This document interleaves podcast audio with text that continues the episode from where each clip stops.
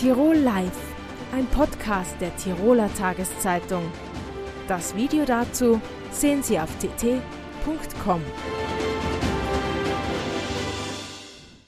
Herzlich willkommen zu Tirol Live, dem Online-Interview-Format der Tiroler Tageszeitung. Jeden Montag, Mittwoch und Freitag auf tt.com. Schön, dass Sie heute wieder mit dabei sind. Österreichs Wirtschaft ging mehrere Jahre durch verschiedene Krisen. Auch jetzt ist die Teuerung und Energiekrise in aller Munde. Wie geht es der österreichischen Wirtschaft derzeit? Darüber sprechen wir mit dem Präsidenten der Wirtschaftskammer Österreich, Harald Mara. Schönen Tag. Danke für die Einladung. Herr Präsident, äh, es gibt gemischte Signale aus der Wirtschaft über die Wirtschaftslage. Wie würden Sie denn den derzeitigen Wetterbericht in der Wirtschaft beschreiben? Er wird eigentlich von Monat zu Monat, äh, wenn man so will, anspruchsvoller und in den Sommer hinein jetzt eigentlich schlechter, was uns alle äh, massiv beunruhigt und uns auch in Richtung des Herbstes mehr beunruhigen sollte. Primär liegt das an der Großwetterlage international. Also wir haben sogenannte Rezessionseffekte in unterschiedlichen Märkten. Das heißt, dort geht die Wirtschaft schlecht, schleppend. Es gibt dann kein Wirtschaftswachstum dort, es gibt hinuntergehendes, äh, hinuntergehende Entwicklungen und das in Märkten, die für die österreichische Industrie und für die Exportwirtschaft an der hängt ja unser gesamter Erfolg als Österreich, äh, wo das zunehmend schwieriger wird. Unter anderem auch die deutsche Wirtschaft. Also die Aussichten für Herbst, Winter und das nächste Jahr sind keine guten. Es heißt immer, glaube ich, zwei Drittel des österreichischen Wohlstands oder mehr als die Hälfte des Wohlstands hängt am Export und Tourismus. Äh, da haben Sie gesagt, es trübt sich ein. Gibt es auch positive Signale? Also ich glaube, der Tourismus war ja im Winter in Österreich kein schlechter, der war ein guter, zugegebenermaßen mit Nachholeffekten nach Covid. Es gibt natürlich auch im Städtetourismus positive Nachrichten. Viele internationale Gäste kommen wieder. Österreich ist eine attraktive äh, Location, ist ein attraktiver Tourismusstandort, aber das allein, wie man so schön sagt, reißt uns nicht raus, weil einfach, Sie haben es richtig gesagt, am Export unserer tollen, hochqualitativen Güter eigentlich der wirtschaftliche Gesamterfolg hängt. Also die Betriebe, die exportieren, bieten sichere Arbeitsplätze, die Menschen haben dort ein gutes, meist überdurchschnittliches Einkommen, die haben daher Kaufkraft, dass sie lokal ausgeben können, die Euros dort, beim Bäcker, beim Tischler, bei der Floristin, im Transportgewerbe, in der lokalen Gastronomie. Das heißt, die lokale, regionale Wirtschaft hängt an diesem Exporterfolg. Und der trübt sich ordentlich ein.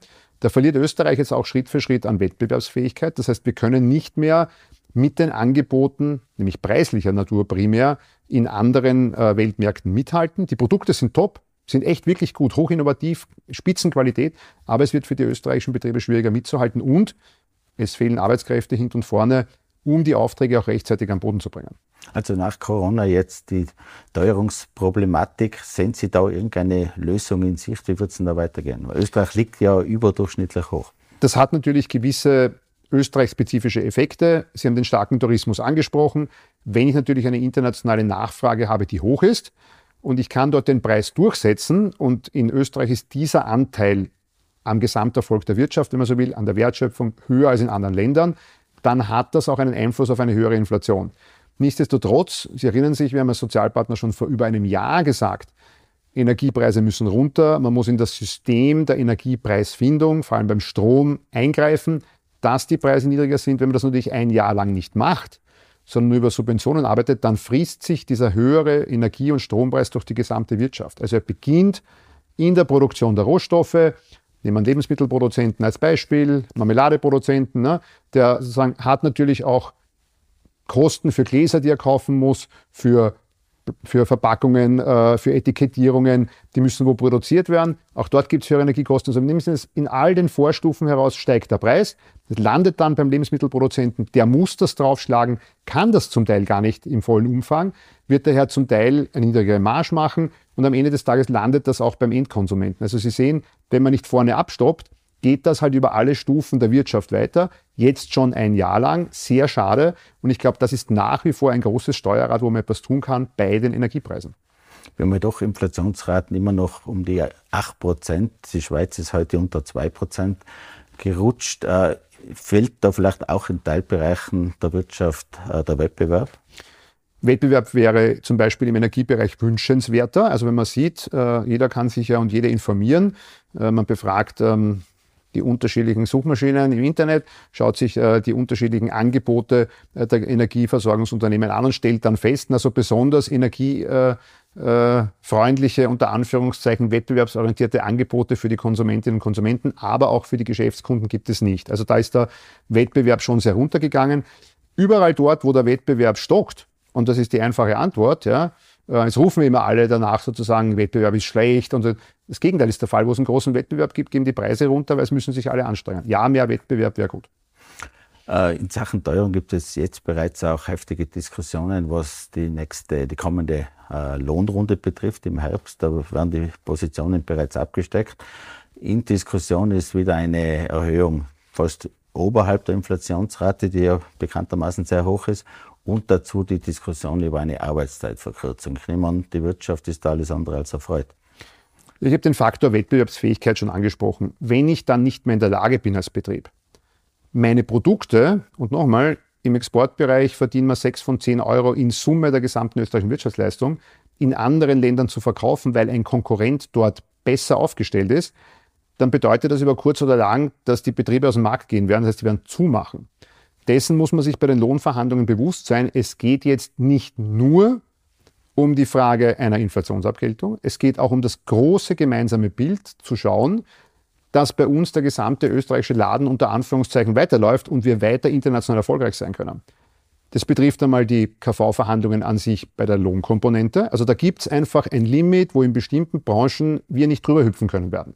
Ist aber Sache der Branchenverhandler, sage ich ganz offen, kennen sich am besten aus, kennen ihr Gegenüber, die werden heuer sicher in sehr intensive und harte Verhandlungen gehen. Die Arbeitszeitkomponente haben Sie angesprochen. Da gibt es ja ganz, ganz eigenwillige Wünsche aus dem Elfenbeinturm, ähm, aus dem Schlaraffenland nach dem Motto, man kann weniger arbeiten und dadurch mehr schaffen. Das ist nachweislich nicht gegeben. Es ist ja ausgerechnet worden, äh, dass würde man die Arbeitszeit, die berühmten 32 Stunden verkürzen, wie viele Stunden das in Summe ausmachen würde. Das wären 434 Millionen Stunden, die weniger gearbeitet werden würden. Umgelegt auf Stellen bedeutet das 220.000 Personen, die fehlen würden, zu den 200.000 offenen Stellen, die wir haben. Niemand kann mir erklären oder uns irgendjemand erklären, wo die Menschen herkommen sollen. Also das würde eigentlich bedeuten, wir führen das Land wirtschaftlich in den Abgrund. Sehen Sie da äh sind das Einzelstimmen, die es aus der Gewerkschaft, aber zum Teil auch aus der SPÖ fordern, oder sind Sie da eine breite Forderung aus allen Branchen? Nein, ich glaube, es ist nachvollziehbar, dass es Menschen gibt, die sagen, ich habe einen hohen Druck, ich würde eigentlich gern weniger machen. Faktum ist nur, wenn wir das Wohlstandsniveau in dem Land erhalten wollen, dann muss jeder einen Beitrag und jeder einen Beitrag leisten. Das nennt man Leistungsfähigkeitsprinzip. Unsere Eltern und Großeltern haben das nach dem Zweiten Weltkrieg ausgemacht und gesagt, wir wollen ein Land aufbauen, mit einem sozialen Sicherheitsnetz, mit einem hohen Wohlstand, auf das arbeiten wir hin und da soll jeder und jeder einen Beitrag dazu leisten.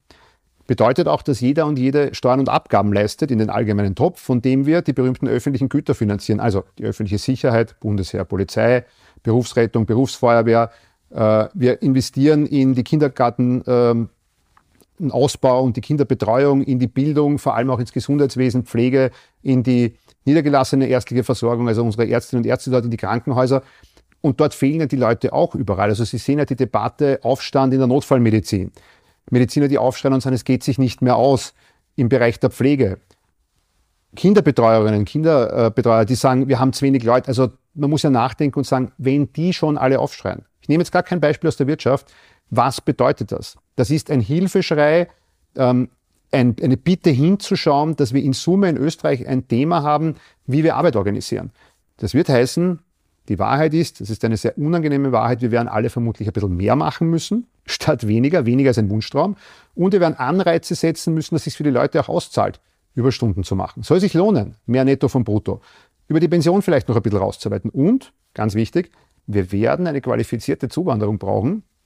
Es ist ausgerechnet worden von Spezialistinnen und Spezialisten, dass wir zu den 200.000 offenen Stellen, wenn wir nichts machen, aufgrund der Tatsache, dass mehr Ältere in Pension gehen als jüngere Jahrgänge unten nachkommen, wir noch einmal 360.000 Menschen zusätzlich bräuchten würden, um diese Stellen zu besetzen. Jetzt frage ich Sie, wenn wir nicht an all diesen Rädern drehen, wie soll man das schaffen? In Wahrheit ist das Wohlstandsmodell Österreich in Gefahr.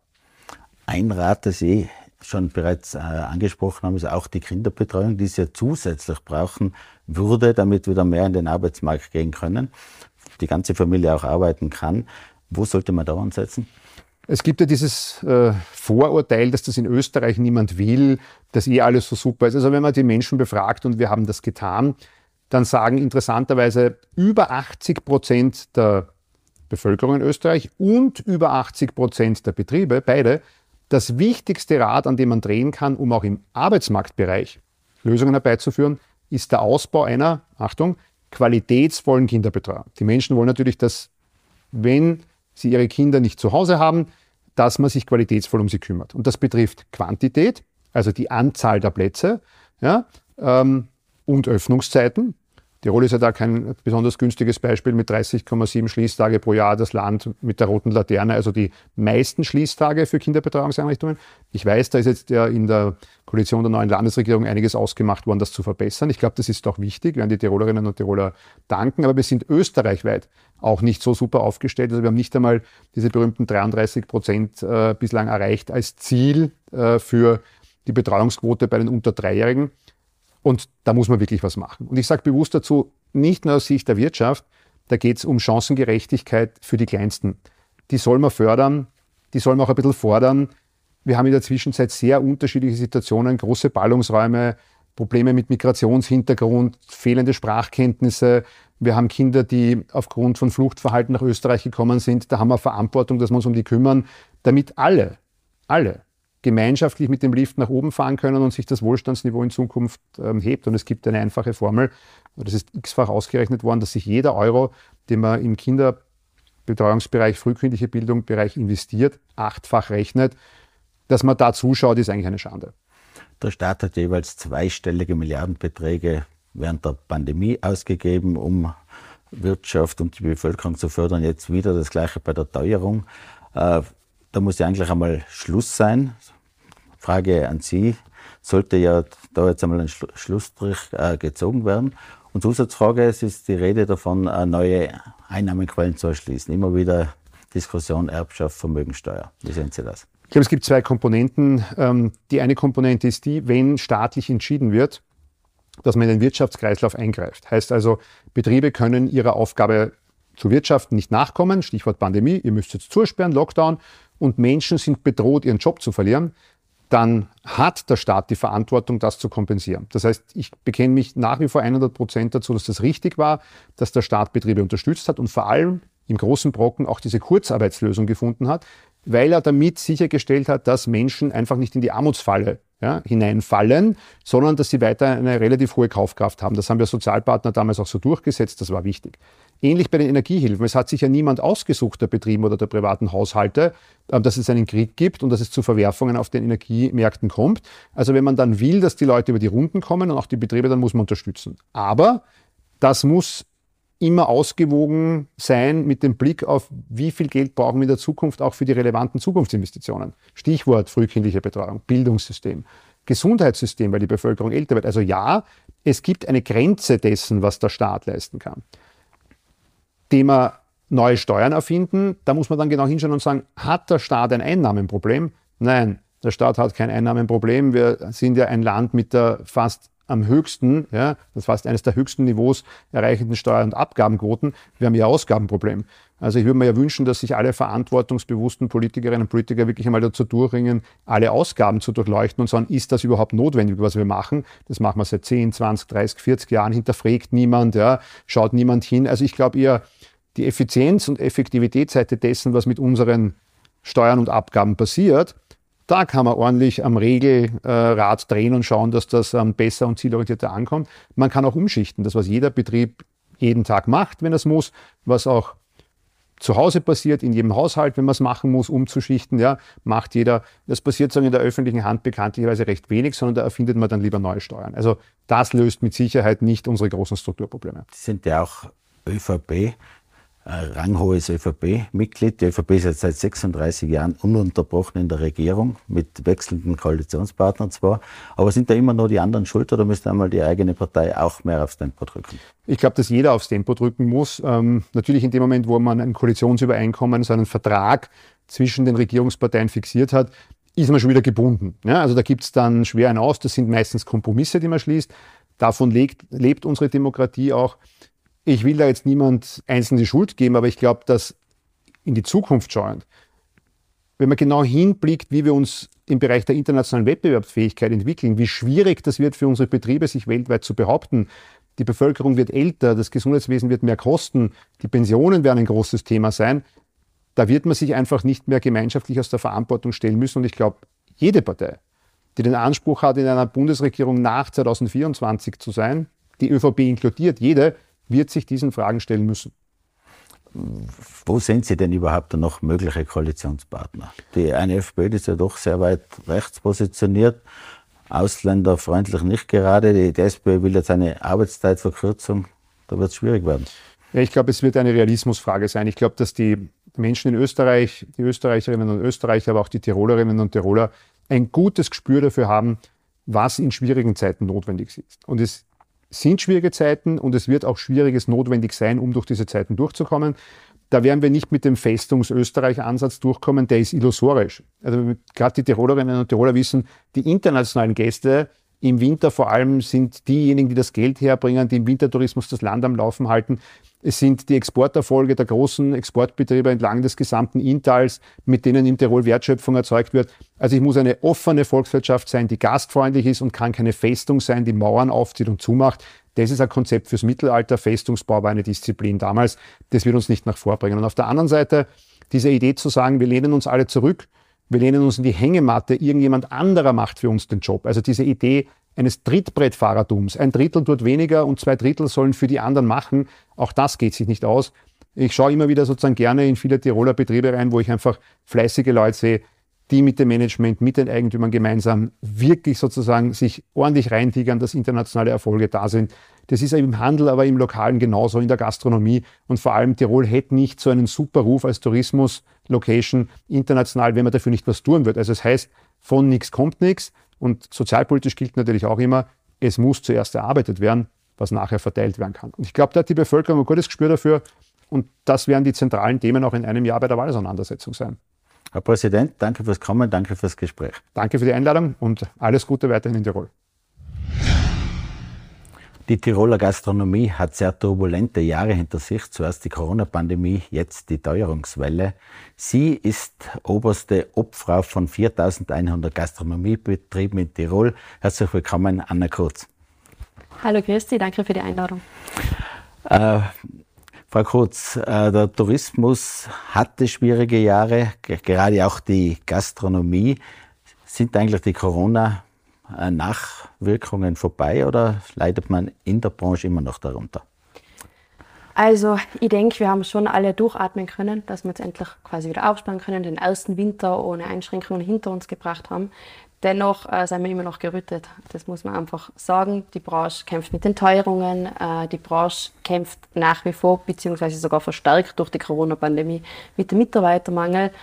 Ähm, wir müssen einfach innovativ sein, äh, neue Konzepte aufbereiten. Und gerade wenn man sich jetzt den Sommer anschaut, äh, die Buchungen lassen auch ein bisschen auf sich warten. Und ja, also ich würde sagen, es ist ein Durchatmen da, aber es geht uns jetzt noch nicht bestens die ganze Branche wurde ja während der Lockdowns quasi in einen wirtschaftlichen Tiefschlaf versetzt. Es gab zwar staatliche Förderungen, es war dann unklar, wie viel starten dann überhaupt wieder. Äh, gerade die Nachtgastronomie war ja noch länger geschlossen. Gibt es da Zahlen, wie viel dann auch wieder begonnen haben in der Gastronomie?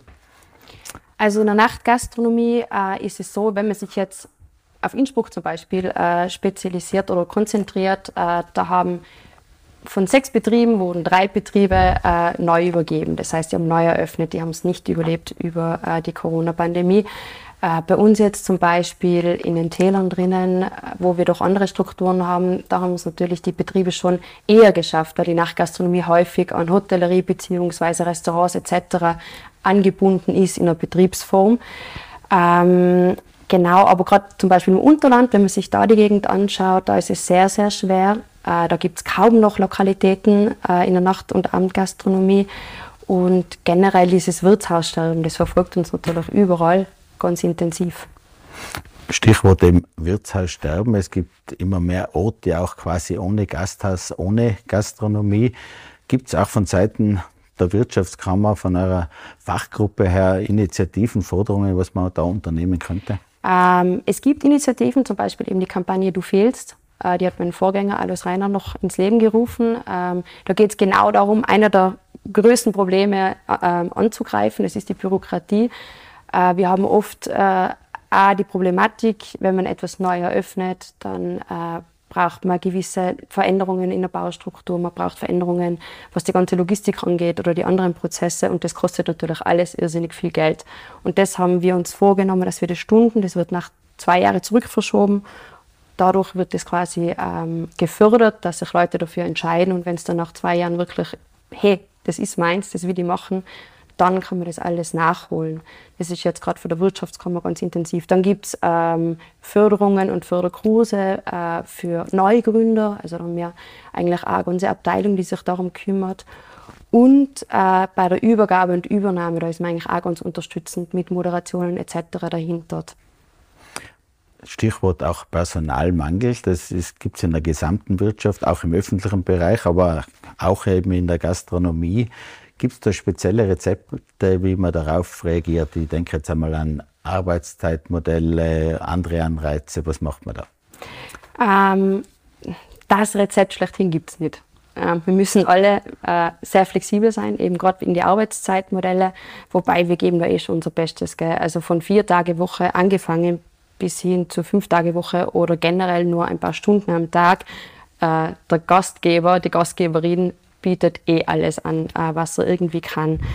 Ich denke, was, was noch viel wichtiger ist, ist eben diese Wertschätzung, diese Verantwortung übergeben, flache Hierarchien, dass man dem ein bisschen äh, nachkommt und das wirklich auch hört, dass die jungen Leute es wollen. Ähm, und was natürlich auch ein ganz wichtiger Punkt ist, dass wir die Ausbildung wieder stärken. Und da sind wir auch ganz viel dran. Man muss einfach die Lehrberufe neu überdenken. Man muss sich überlegen, äh, was macht Service attraktiv, was sind die Dinge, die wir brauchen, eben sei es Beschwerdemanagement, äh, sei es Verkauf, ähm, sei es, hey, ich bin eigentlich ein cooler Typ und deswegen mache ich diesen Job, weil ich Prestige davon bekomme, weil ich Wertschätzung kriege. Und da gehört es auch dazu, dass man natürlich die Gäste wieder darauf sensibilisiert, dass sie das auch wertschätzen und äh, dementsprechend auch mit Aufmerksamkeit und Denken etc. belohnen. Teilweise sind bereits äh, Roboter in der Gastronomie im Einsatz, die den Service übernehmen. Zum Teil werden oft, äh, wenn es den großen Personalmangel gibt, Bereiche irgendwie abgesperrt oder gar nicht geöffnet. Da muss man sich wahrscheinlich als Gastronomin, Gastronom neu einstellen. Wird es vielleicht künftig sein wie im Zug oder im Flugzeug? Man muss davor reservieren, sonst schaut es einfach schwierig aus. Ähm, ich denke, ja, es wird auf jeden Fall eine Verknappung stattfinden. Ähm, aber ich denke, das ist auch positiv, eben damit genau diese Wirkung wieder äh, erzielt wird, dass diese Wertschätzung äh, aufkommt von unseren Kunden, Kundinnen, von unseren Gästen. Robotik natürlich ist ein Thema. Also gerade die Unternehmen, die sich äh, gern damit auseinandersetzen, sei es im SB, äh, sei es gerade im asiatischen Bereich, da ist es schon recht viel unterwegs, dass man Service-Roboter zum Abräumen zum Beispiel hat oder in der Küche, Schlagwort Thermomix. Ähm, natürlich, man soll sich nicht versperren vor der neuen Technologie, man soll es besser mit einbinden. Dennoch, da bin ich vielleicht ein bisschen altmodisch, sind wir ein Dienstleistungssektor. Und ich glaube, es ist ganz wichtig, den Kontakt zu den Menschen aufrechtzuerhalten. Und unsere Aufgabe ist einfach, Erlebnisse zu schaffen, einen Moment zu kreieren, äh, den man sich behält in Erinnerung. Und dafür braucht es Menschenkontakt, finde ich. Es wird auch wahrscheinlich auch in der Küche vieles tun. Da gibt es ja auch neue Angebote. Vieles wird wahrscheinlich auch vorgefertigtes Essen sein, aber wahrscheinlich wird sich die Palette einfach öffnen. Manche haben ein höchstes Niveau mit selbst gemacht, andere haben dieses fertig vorproduzierte oder wie sind Ich, ich glaube, also gerade wenn man sich wieder die, die Städte anschaut, äh, Wien finde ich da ganz spannend. Äh, da gibt es immer mehr Konzepte. Da gibt es eine große Küche, da wird frisch gekocht, frisch zubereitet und dann quasi in die kleinen Lokalitäten äh, Betriebe ausgeliefert. Also quasi schon in Richtung Systemgastronomie, aber dennoch selbst gemacht, frisch zubereitet. Ich glaube, dass das äh, ein ganz gutes Konzept ist, ähm, um Mitarbeitermangel quasi auch äh, zu umgehen und trotzdem mit Qualität zu punkten. Ich denke, viel wird auch in Richtung SB gehen, ja, und einfach vielleicht auch einfache Gerichte wie, wie Bowls. Also ich meine, das, das sieht man jetzt ja in der Stadt sowieso schon überall. Und das wird, glaube ich, auch Einzug halten äh, in den Tourismus-Hochbogen, würde ich sagen. Und ja, aber ich bin auch zuversichtlich. Gerade das Kochen, das ist ja voller Trendberuf. Wir stecken auch in einer Teuerungswelle drin. Da sind auch die Unternehmen selbst natürlich betroffen, aber auch die Gäste, die in die Gastronomie gehen. Äh, manche beklagen da extreme Preissteigerungen. Geht es weiter nach oben oder ist es quasi der Gastrobesuch für viele auf Dauer noch leistbar? Vorweg möchte ich da mal sagen, erstmal zu den Gastronomen und Gastronomen, bitte traut euch. Ihr müsst das verlangen, damit ihr euch auch was verdienen könnt und dass ihr eure Mitarbeiter ordentlich äh, entlohnen könnt. Und das darf man mal alle nicht vergessen. Ähm, ich denke, eine ordentliche Kalkulation, äh, dann eine gewisse, äh, dass man auch darauf hinweist, warum äh, welche Preise wie entsteht. Äh, das ist auf jeden Fall notwendig. Aber wir brauchen auch Mut und ich glaube auch der Gast äh, kann das dann wertschätzen. Und ja, es ist, finde ich, auch in Ordnung, wenn man nicht mehr jeden Tag äh, in die Gastronomie gehen kann oder gehen will, weil man sich es nicht leisten äh, kann. Aber im Sinne der Nachhaltigkeit, im Sinne auch für unsere Mitarbeiter, müssen wir schon die Preise verlangen, die die ganzen Teuerungen auch für uns mit uns sind. Wir sind ja von allen betroffen. Wir also der ja Vorwurf, dass man sich da irgendwie goldene Nasen nein, verdient? Nein, nein, nein, nein. Unsere Branche ist sicher nicht die Branche, äh, die reich wird, sondern wir sind äh, die Branche, die als Dienstleister, das muss man leben, das muss man lieben. Das macht man nicht wegen dem Geld. Und das ist ganz ein wichtiger Punkt. Für das ist es viel zu klein strukturiert. Wir sind keine Konzerne, gerade in Tirol nicht. Äh, und deswegen sollte man das auch unterstützen und eben den Mut haben, das zu verlangen, was man auch braucht, um weiter existieren zu können und zwar vernünftig. Also da mit Preisauszeichnung, mit Erklärung vielleicht, weswegen genau. was kostet. Wie schaut es denn auch aus mit der äh, Auszeichnung, sage ich, der Herkunftsgeschichte? Mhm. Das ist ein bisschen immer umstritten in der Gastronomie. Soll man auch wissen, woher genau das Fleisch kommt zum Beispiel oder nicht?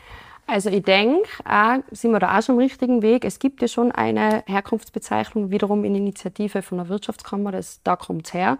Da können die Betriebe mitmachen, äh, auf freiwilliger Basis. Ich finde das super unterstützenswert, aber man muss einfach auch da wiederum die einzelnen Betriebsstrukturen mit einbeziehen. Äh, es gibt ein SB-Restaurant oben im Skigebiet derjenige wird vielleicht nicht immer nur das Fleisch vom Bauern beziehen können, aber er wird sich darum bemühen, dass es von Österreich ist. Also ich glaube, bei der Herkunftsbezeichnung sollte man darauf setzen, länderspezifisch zu sein. Das heißt, es soll aus Österreich kommen oder äh, aus Italien etc., dass man das alles wirklich darstellt. Aber zu sagen, nur von dem Bauern und es muss dann quasi die ganze Zeit über von demjenigen sein, stelle ich mir als sehr schwierig vor. Und die Betriebe, die es machen können, super toll, weiter so. Äh, und die sollen es natürlich auch transparent äh, übermitteln und darstellen. Gerade während Corona und auch danach ist natürlich vieles über das Image-Tourismus, da gehört natürlich auch die Gastronomie dazu, gesprochen worden, dass da auch ein bisschen nach innen mehr gewoben werden muss, auch bei der eigenen Bevölkerung, Tourismus-Image. Wo sollte man denn da ansetzen, um da wieder nach oben zu kommen? Also ich glaube, da muss man schon ganz unten bei den Kleinsten ansetzen. Also äh, sei es äh, bei den Kindergärtnern, dass man wirklich, äh, da sind wir gerade beim Wimmelbuch zum Beispiel dabei, dass man wirklich ein bisschen ähm, darstellt, wie das touristische Leben ist. Man sollte auch vers versuchen, einfach wieder das Gespräch aufzusuchen, einfach auch darzustellen, was unser Job ist, äh, was was quasi äh, wir unserer Bevölkerung, unseren Mitmenschen bieten mit dem, was wir tun. Äh, welche Infrastruktur aufgrund des Tourismus, gerade in Tirol ist es, glaube ich, ganz wichtig, besteht. Ähm, vielleicht auch auf den Verzicht, wenn das Ganze nicht mehr so ist, äh, hinzuweisen, aber eben auf einer sehr ähm, geraden Ebene. Das heißt, nicht von oben herab kommunizieren, sondern auf einer Ebene, weil wir gehören zusammen. Und ich denke, nur dann wird es sich auch verbessern. Wobei da haben wir wirklich noch viel Arbeit zu leisten. Weil ich verstehe es eh. Ich meine, ich wohne auch dort in Ischgl und äh, wir haben sehr viel Tourismus, starken Tourismus. Und natürlich wäre es toll, die Skipiste für mich alleine zu haben. Jedoch ist mir einfach klar, ähm, dass ich sonst nicht in meinem Ischgl leben könnte, wenn ich das Ganze nicht hätte. Und ich glaube, das Bewusstsein fehlt vielleicht manchmal. Stichwort Ischgl ist ein ganz gutes, weil das ist natürlich ein bisschen auch das Symbol gewesen für sehr stark ausgebauten Tourismus, aber vielleicht auch dann mit dem Umgang während der Pandemie und so weiter. Auch was Diskussionen Tourismus-Image ins restliche Land Tirol hinein betrifft. Wie sehen Sie da den Zugang Ischgls? Ist da irgendwie, wird Ischgl falsch gesehen oder sehen die Ischgler vielleicht das Land falsch? Ähm, Oder ist, glaub- das, ist das nur ein kleiner Teil? Erstens ist, ist nur ein kleiner Teil. Also wir haben ganz viele Täler, die gleich, ähnlich funktionieren gleich. Ist, ist blöd, weil wir haben alle äh, unsere Fokussierungen und Spezialisierungen. Aber wenn ich jetzt eben Sölden hernehme, wenn ich Kitzbüchler hernehme etc., das sind auch Tourismus, Hochbogen. Und man muss jetzt einmal so denken, es ist total wichtig, dass wir diese haben, weil sich da das Ganze konzentriert und äh, zugespitzt ähm, stattfindet. Das heißt, äh, es wird jetzt nicht überall äh, Skipisten geben, wie es bei uns gibt, aber es ist halt dort konzentriert, die Infrastruktur ist gegeben, wir können die Gäste beherbergen, bergen, wir können sie verpflegen. Ähm, Ischgl wird, glaube ich, manchmal schon fehlverstanden, ja, aber eher aus dem Grund heraus, dass wir halt auch ein bisschen dieses kunterbunte gewählt haben. Also wir haben halt vom, vom Party bis zur hochgradigen Spitzengastronomie und Hot- Hotellerie alles zu bieten und das in einem 1600 Seelendorf. Also das ist natürlich was ganz Spezielles, ähm, aber ich denke, dass das eigentlich genau das ist, was auch gewünscht wird. Sonst hätten wir wahrscheinlich auch nicht so viele Stammgäste, über 70 Prozent. Ich meine, das muss man auch mal sagen, äh, die einfach alles gerne konsumieren und auch bereit sind, immer wieder zu kommen, vor und nach der Pandemie. Frau Kurz, vielen Dank fürs Kommen, vielen Dank fürs Gespräch. Danke auch. Ja, meine Damen und Herren, das war Tirol Live. Dankeschön, dass Sie mit dabei waren. Sie können die heutigen Gespräche gerne nachhören oder nachsehen auf dt.com und in Ihrer Tiroler Tageszeitung. Bis zum nächsten Mal. Auf Wiedersehen. Tirol Live, ein Podcast der Tiroler Tageszeitung. Das Video dazu sehen Sie auf tt.com.